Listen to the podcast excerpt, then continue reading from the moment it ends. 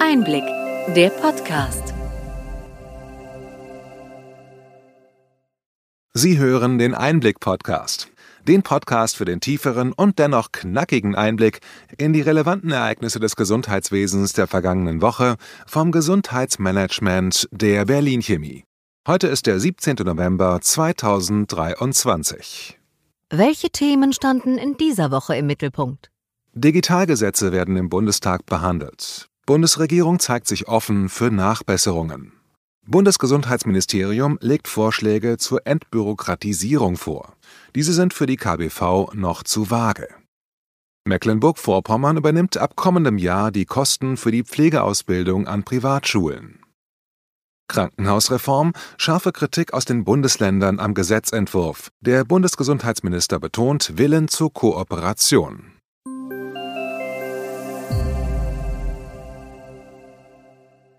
Womit fangen wir heute an? Die erste Lesung der Digitalgesetze zur Beschleunigung der Digitalisierung des Gesundheitswesens DigiG und zur verbesserten Nutzung von Gesundheitsdaten GDNG markiert einen Wendepunkt in der Gesundheitsversorgung, hob Jens Martin Heuer, der stellvertretende Vorstandsvorsitzende des AOK Bundesverbandes, in einem Kommentar zu den Gesetzen hervor. Mit der Einführung der elektronischen Patientenakte (EPA) und der damit verbundenen Widerspruchslösung eröffnen sich neue Möglichkeiten für die sichere Speicherung und den Austausch von Gesundheitsdaten. Diese Fortschritte könnten den digitalen Austausch von medizinischen Informationen und Dokumenten zwischen Behandelnden ab 2025 erheblich verbessern Darüber hinaus ebnet das GDNG den Weg für die effektive und systematische Nutzung von Gesundheitsdaten, um innovative Forschungsansätze zu fördern und Krankenkassen datengestützte Auswertungen zur Verbesserung des individuellen Gesundheitsschutzes zu ermöglichen. Die Bundesregierung hat sich offen für Nachbesserungen der Digitalgesetze gezeigt und dabei sowohl Vorschläge des Bundesrats angenommen als auch einige abgelehnt. Es wird diskutiert, ob bestimmte Gesundheitsdaten von Beginn an verpflichtend in die EPA übertragen werden sollen und ob Heilfürsorgeberechtigte ebenfalls die elektronische Gesundheitskarte EGK erhalten sollen. Die Einführung der EPA soll transparent und verständlich kommuniziert werden. Dabei ist geplant, die Bürgerinnen umfassend über das DigiG zu informieren. Darüber hinaus wird der Vorschlag geprüft, Schnittstellen in den Praxisverwaltungssystemen zu öffnen und den Zugriff auf die EPA von Ärztinnen des öffentlichen Gesundheitsdienstes für bis zu 30 Tage zu ermöglichen bei der anschließenden Anhörung des Gesundheitsausschusses zum Digitalgesetz wurden Bedenken geäußert.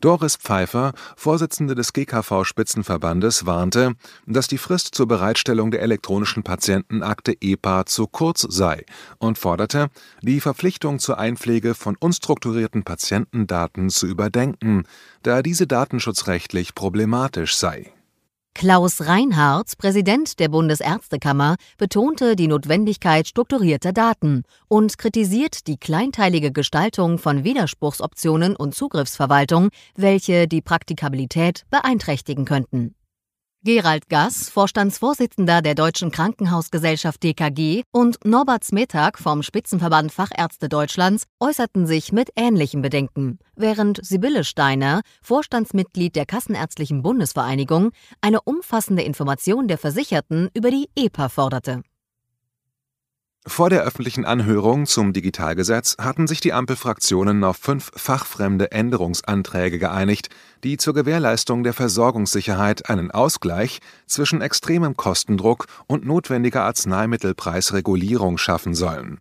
Einer der Anträge sieht vor, versorgungskritische, patentfreie Arzneimittel ohne Therapiealternative vom verlängerten Preismoratorium bis Ende 2026 auszunehmen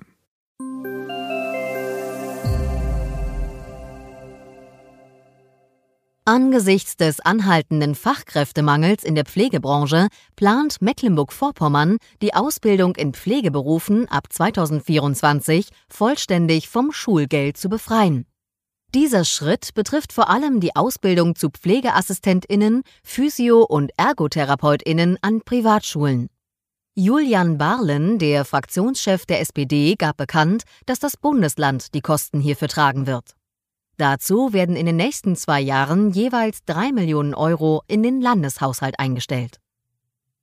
Die geplante Übernahme der Ausbildungskosten durch die Landesregierung erfolgt im Vorfeld einer bundesweiten Regelung zur kostenfreien Ausbildung im Pflegebereich, die bis 2026 erwartet wird. Mit dieser Maßnahme strebt die Landesregierung an, sowohl den Ausbildungsstandort Mecklenburg-Vorpommern zu stärken, als auch die Pflegebranche insgesamt zu fördern. Ungefähr 1000 Auszubildende an Privatschulen werden von dieser Entlastung profitieren Sven Olsen vom Kuratorium der Gesundheitswirtschaft wertet diese Entscheidung als wichtigen Schritt hin zu mehr sozialer Gerechtigkeit. Neben dem Fachkräftemangel sind fehlende Ärztinnen in ländlichen Regionen eine Gefahr für die Gesundheitsversorgung. Das Heidelberger Startup Lillian Care verfolgt mit der Gründung einer neuen Kette von Hausarztpraxen das Ziel, die Arbeit auf dem Land für Medizinerinnen attraktiver zu gestalten. Kern dieses Vorhabens ist der Einsatz von Telemedizin. Ärztinnen sollen die Möglichkeit erhalten, einen erheblichen Teil ihrer Arbeit im Homeoffice zu erledigen. Routineuntersuchungen vor Ort sollen dabei von nichtärztlichen Mitarbeiterinnen durchgeführt werden. Die Ärztinnen schalten sich am Ende jedes Patientengesprächs per Video zu und kümmern sich an den Präsenztagen um komplexere Fälle. Lillian Care plant trotz der rechtlichen Unsicherheit bezüglich des Homeoffices ab Februar reguläre Praxen in Rheinland-Pfalz zu eröffnen. Dieser Ansatz könnte eine vielversprechende Lösung für die derzeitige Herausforderung des Ärztinnenmangels auf dem Land sein das Startup Lillian Care trägt den Namen von Lillian D. Wald, einer visionären Krankenschwester und Sozialreformerin des 19. Jahrhunderts, die sich der Krankenpflege und der Verbesserung der Gesundheitsversorgung für weniger privilegierte Bevölkerungsgruppen widmete.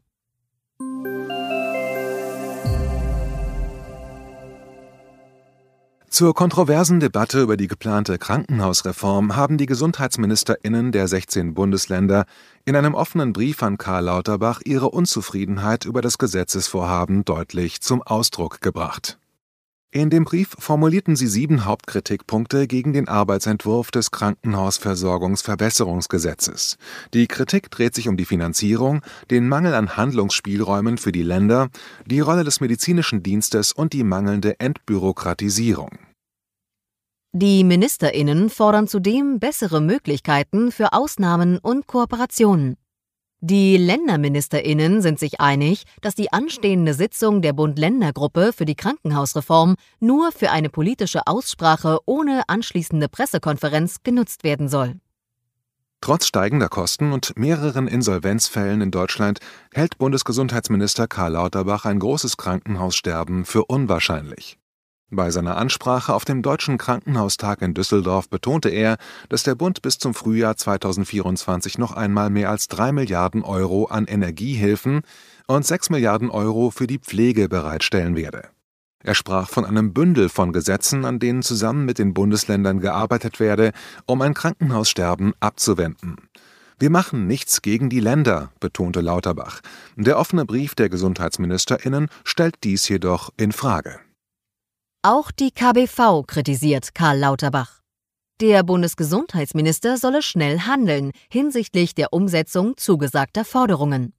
Der Vorstandsvorsitzende der KBV, Dr. Andreas Gassen, betont die Notwendigkeit eines klaren Fahrplans, insbesondere bei gesetzgeberisch schnell umsetzbaren Punkten und fordert ein klares Signal für die Ärztinnen und Psychotherapeutinnen. Außerdem diskutierte die KBV mit Lauterbach über die geplanten Hybrid-DRG und den dazugehörigen Referentenentwurf des BMG. Gassen kündigte an, die laufenden Gesetzgebungsverfahren eng zu verfolgen und erwartet erkennbare Schritte in den kommenden Wochen.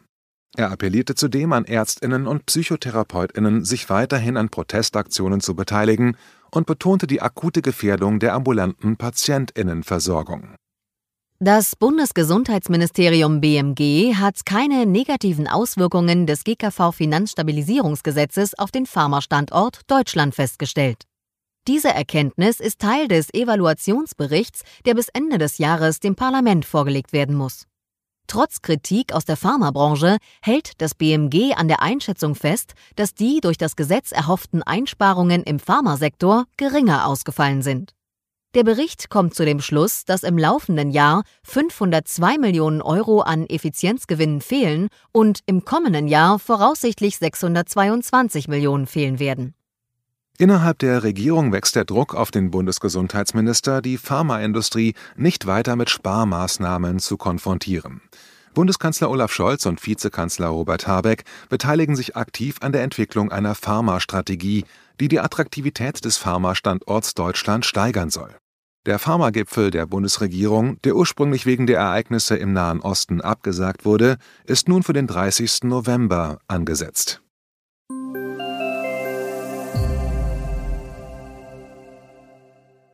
Soweit unser Rückblick. Welche Themen sind wichtig für die kommenden Wochen? Karl Lauterbach plant, zunächst die Krankenhausreform umzusetzen, bevor die Reformierung der Rettungsdienste in Angriff genommen wird. Der GKV-Spitzenverband hatte eine Simulation durchgeführt, nach der für eine flächendeckende Notfallversorgung etwa 730 integrierte Notfallzentren erforderlich sind. Diese Zentren sollen nicht nur die überfüllten Notaufnahmen entlasten, sondern auch die Versorgung in ländlichen Gebieten verbessern. Eine gute Ergänzung zu unserem Einblick-Podcast ist der Podcast Healthcare Tax and Law. Steuerberaterin Janine Peine und Anwältin Katrin C. Bayer von ETL Advision geben einen Überblick zu Steuern und Recht im Gesundheitswesen. Kurz und knapp immer montags. Sie finden den Link zu diesem wöchentlichen Podcast in den Show Notes. Hat Ihnen die breite und bunte Palette an Nachrichten und Informationen gefallen? Gerne können Sie unseren Podcast weiterempfehlen. Schreiben Sie uns Ihre Anregungen und Fragen bitte an gesundheitsmanagement at berlin-chemie.de. Sie finden unsere Kontaktdaten auch in den Show Notes. Wir freuen uns, wenn Sie am nächsten Freitag wieder dabei sind beim Einblick-Podcast vom Gesundheitsmanagement der Berlin Chemie.